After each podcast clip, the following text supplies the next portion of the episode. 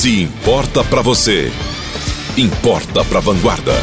Com a pandemia, muitos novos hábitos vieram para ficar. E nas escolas, uma dessas novidades é no ensino. Depois da crise, escolas deverão adotar revezamento de aulas presenciais e conteúdos online. Turmas grandes serão coisa do passado, inclusive por falta de espaço. Imagina manter alunos distantes um metro, dois metros uns dos outros.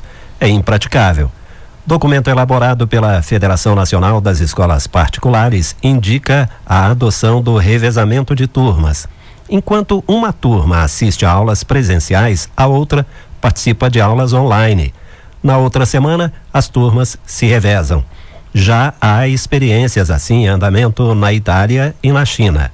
Por aqui, algumas cidades já autorizaram o retorno das aulas presenciais. Porém, as escolas particulares irão decidir quando as aulas voltam ao normal. E esse por aqui, a gente se refere a algumas cidades brasileiras. Não há previsão de quando isso possa acontecer em grandes centros, com mais casos de coronavírus registrados. Falando especificamente de Varginha, nas escolas públicas do município, a prefeitura está com um sistema pronto para iniciar aulas pela internet porém aguarda normativas do governo do estado. A secretária de Educação, Elaine Biancastelli, disse ao jornal de Vanguarda que, de fato, está finalizando a elaboração do sistema em sintonia com o Conselho Nacional de Educação e que aguarda parecer jurídico antes de iniciar o processo. Isso deve acontecer na semana que vem. A secretária preferiu não gravar a entrevista por enquanto. Em nível nacional, a Federação das Escolas Particulares diz que muitos pais não se sentirão seguros para mandar seus filhos para a escola, mesmo após a liberação do ensino presencial. E aí, as escolas deverão continuar oferecendo aulas à distância. A FENEP, que é a federação, diz que alunos e funcionários com qualquer tipo de quadro viral precisarão ficar em casa e manter uma quarentena de 14 dias. Funcionários do grupo de risco, idosos, grávidas, hipertensos, por exemplo, deverão continuar afastados do trabalho presencial. Para a federação, as atividades presenciais devem ser realizadas em espaços abertos ou amplos para permitir o distanciamento. Aulas de educação física deverão ser repensadas e para evitar ou reduzir o contato físico entre alunos, essa reinvenção será inevitável.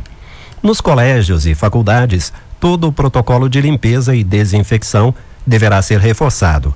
Os alunos precisarão, por exemplo, levar máscaras, calçados extras e sua própria toalha de mão.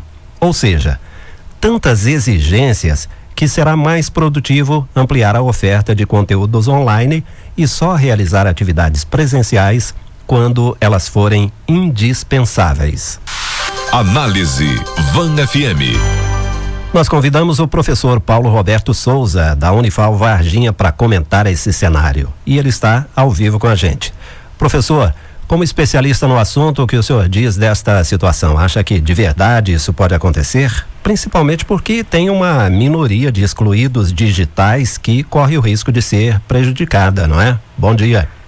Bom dia, Rodolfo. Então, realmente é uma situação atípica, né? Como eu já disse anteriormente em outra entrevista, é algo que é impensável, não dá para a gente saber o que vai acontecer. Agora, é, o que vai acontecer com relação ao tempo, né? Quanto tempo ainda a gente vai ficar com essa pandemia e quando de fato a gente vai ter condição de ter aulas presenciais.